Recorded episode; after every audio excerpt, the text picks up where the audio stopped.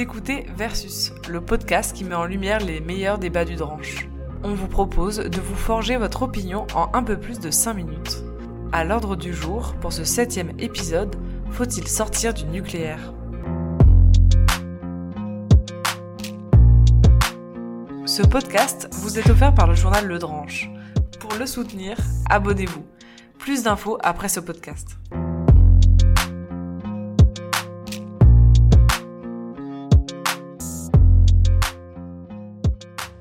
Qu'est-ce que le nucléaire et comment on le produit en France? Le nucléaire est dans le langage courant une forme d'énergie libérée par le noyau d'un atome. Elle est utilisée pour produire de l'électricité par une technique nommée la fission nucléaire. Pour ce faire, il faut d'abord de l'uranium, un élément chimique radioactif. La fission est alors une réaction où le noyau d'un atome se divise en deux ou en plusieurs noyaux plus petits, ce qui libère ainsi de l'énergie, de chaleur et de rayonnement. Une centrale nucléaire exploite cette chaleur pour la transformer via un alternateur en électricité. La fumée qui va sortir de ces centrales est en réalité de la vapeur d'eau, elle n'est donc pas radioactive. En revanche, la transformation d'énergie primaire en énergie finale va produire des déchets qui, eux, sont radioactifs. La France a trop peu de ressources énergétiques sur son territoire, comme le charbon, le pétrole ou le gaz naturel, pour produire sa propre électricité. Alors, au nom de son indépendance énergétique et surtout après les chocs pétroliers des années 70, la France a construit un grand parc nucléaire, 22 réacteurs de 1976 à 1986. Aujourd'hui, la France dispose de 56 réacteurs répartis sur 18 sites sur son territoire. Ils composent plus de deux tiers de l'électricité produite en France. Pourquoi on en parle?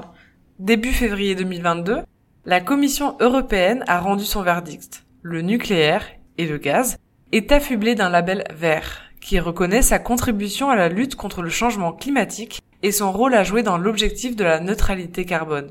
C'est-à-dire l'état d'équilibre entre émissions de gaz à effet de serre d'origine humaine en 2050 et son élimination dans l'atmosphère. Les ONG ont dénoncé une pression du gouvernement français et allemand pour le gaz dans cette décision. Quelques jours plus tard, le jeudi 10 février, Emmanuel Macron était en déplacement à Belfort pour annoncer les grandes lignes de son projet énergétique une construction de six nouveaux EPR, la dernière génération des réacteurs, avec huit autres EPR potentiels. Tout cela dans un but de faire entrer le nucléaire dans son mix énergétique. La raison? La crainte de se retrouver dans une situation similaire aux voisins allemands. C'est-à-dire une sortie du nucléaire compensée par les renouvelables, le gaz, mais aussi le charbon. Pour se laisser le temps d'améliorer le stockage des énergies renouvelables, le président privilégie la double voie. Une décision qui n'aura pas manqué de relancer les débats, déjà houleux, sur la possibilité de sortir du nucléaire et des énergies renouvelables. Mais pourquoi ça fait débat? Contre le nucléaire, l'argument le plus avancé est celui de la sécurité des centrales. Les accidents de Tchernobyl en 86 et de Fukushima en 2011 alimentent l'inquiétude sur les risques encourus par les populations, la faune, la flore et l'environnement aux alentours. Toujours sur les questions de sécurité, ces détracteurs pointent du doigt le vieillissement du parc nucléaire et des risques qui accompagnent leur prolongation de durée de vie, sans compter le prix de ces remises à niveau. L'ombre de l'EPR de Flamanville, dont la construction a démarré en 2007 avec une estimation à 3 milliards d'euros, pour de nombreux retards accumulés et un coût total jusqu'à 12 milliards, plane sur la construction des nouveaux EPR. Le problème se pose aussi pour les déchets provenant de l'exploitation des centrales ou de leur démantèlement. Il existe six catégories de déchets classés en fonction de leur niveau de radioactivité et de leur durée de vie. Les déchets de moyenne et haute activité à vie longue sont ceux qui suscitent le plus de controverses. La solution envisagée aujourd'hui est un stockage géologique profond en attendant de pouvoir les traiter. Un dispositif qui questionne tant sur ses risques que sur la contrainte laissée aux générations futures. Enfin, l'argument moral est parfois mis en avant, sur la prolifération croisée du nucléaire civil et militaire. De l'autre côté, les défenseurs du nucléaire mettent en avant son aspect écologique, puisqu'elle utilise moins de matière, moins de surface et émet beaucoup moins de CO2 que les fossiles. En ce sens, elle serait la meilleure alliée dans la transition écologique avec des énergies renouvelables. L'urgence serait plutôt la fin des énergies fossiles. De plus, de nombreux scientifiques se projettent dans la fusion nucléaire, une promesse de plus d'énergie pour moins de CO2 mais loin d'être aboutie. Alors, faut-il sortie nucléaire? Peut-on au moins se le permettre, ou plutôt le développer? On en débat avec deux experts.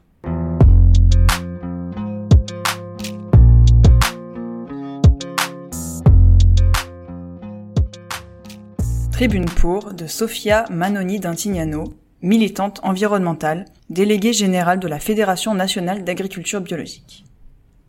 On doit analyser les choix énergétiques du passé pour mieux comprendre ceux à faire dans l'avenir. Quand, dans les années 1970, la France choisit d'investir massivement dans l'énergie nucléaire, le développement industriel nécessite une énergie disponible en quantité et à bas coût. C'est aussi l'époque de la dissuasion nucléaire et de la quête d'indépendance vis-à-vis du pétrole. Le nucléaire fait figure d'Eldorado dans les trois secteurs.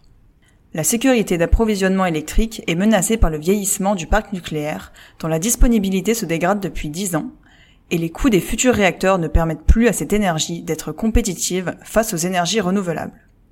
En parallèle, la France est devenue le pays le plus nucléarisé au monde avec un parc technologiquement très homogène, construit sur un laps de temps réduit, sans retour d'expérience industrielle. Un choix énergétique peu résilient donc, sans solution pour la gestion des déchets très radioactifs qu'il produit et peu démocratique. Le choix du nucléaire va forcément avec la protection de certaines informations pour le secret défense ou encore la mobilisation de moyens publics pour la sécurisation des transports de matières dangereuses. S'il est difficile de juger les choix faits dans un contexte très différent de celui d'aujourd'hui, on peut juger le refus total depuis 50 ans de questionner ces choix pour mieux préparer l'avenir. Il n'est plus temps de se poser la question de la sortie du nucléaire, parce qu'il est trop tard à minima pour ne pas envisager une réduction drastique et brutale de notre capacité nucléaire. Nous n'avons pas construit en France de réacteurs nucléaires depuis les années 1990. Le réacteur EPR2, dont le déploiement vient d'être annoncé par Emmanuel Macron, n'a jamais été construit et sa version 1, après plus de 15 ans de chantier, n'est toujours pas en fonctionnement. Qui peut croire que la trentaine de réacteurs français qui a atteint la durée de fonctionnement industriel de 40 ans, fixée comme une limite haute au moment de la construction, vont pouvoir tenir jusqu'à 5 ans, voire 60 ans, sans que le risque accidentel industriel majeur ne devienne inacceptable pour la société. Si utiliser la même technologie pour produire de l'énergie que pour faire des bombes atomiques était un choix politique discutable, avoir refusé de rouvrir ce choix pendant 50 ans en mettant in fine la France dans la situation de choisir entre sécurité d'approvisionnement électrique et augmentation du risque d'accident nucléaire, est une irresponsabilité politique partagée par les gouvernements de droite comme de gauche. Irresponsabilité qui semble se transmettre sans heurts d'une génération politique à l'autre.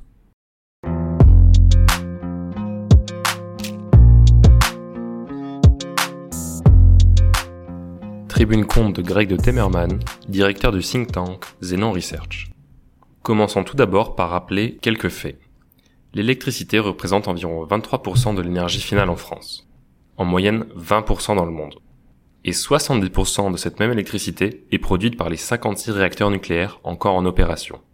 92% de l'électricité en France est produite par des moyens de production émettant peu de gaz à effet de serre. La France est l'un des pays émettant le moins de CO2 pour la production d'électricité. Si on regarde les émissions françaises de CO2, l'électricité y contribue pour 5%, loin derrière les transports, l'agriculture et le résidentiel. L'effort à réaliser sur ces secteurs passe souvent au second plan, car l'électricité occupe une grande partie des débats sur l'énergie. Le programme nucléaire français lancé dans les années 1970 entendait répondre à la forte dépendance française aux hydrocarbures dans un contexte de crise pétrolière. 58 réacteurs sont mis en service entre 1978 et 2000. À cette époque, l'urgence climatique et la baisse des émissions de CO2 ne sont pas des arguments. Mais l'intensité carbone de l'électricité, c'est-à-dire la quantité de CO2 émis par kilowattheure produit, est divisée par 5 sur cette période. Cette forme d'énergie est extrêmement dense. Il faut environ 9000 tonnes d'uranium par an pour l'ensemble de nos centrales. Pour comparaison, une centrale à charbon de puissance équivalente à un de nos réacteurs nécessite 9000 tonnes de charbon par jour. Le nucléaire nécessite également peu de foncier, entre 500 et 100 fois moins que l'éolien pour une production équivalente. Elle nécessite également moins de métaux que les renouvelables, et la demande en métaux, cuivre, cobalt, lithium, va fortement augmenter dans les années à venir, au point que la production aura beaucoup de mal à suivre. Surtout, il s'agit d'une énergie pilotable, dont la production est prévisible et peut s'adapter à la demande.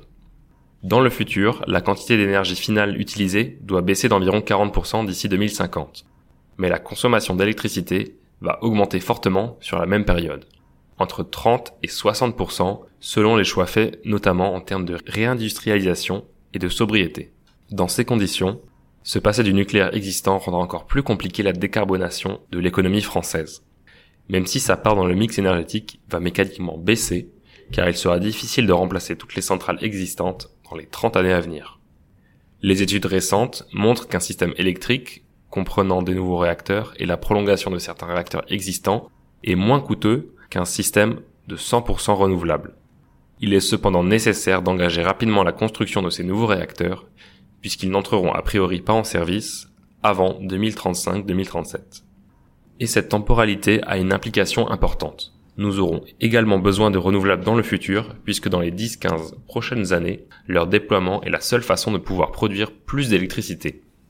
L'atteinte de la neutralité carbone est un défi énorme, et se passer d'une source d'énergie bas carbone ne fait que diminuer les chances de le relever.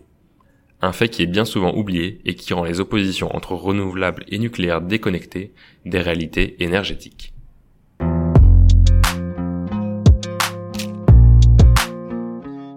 Ce podcast est réalisé par l'équipe du journal Le Dranche, le seul journal qui présente le pour et le contre de chaque sujet.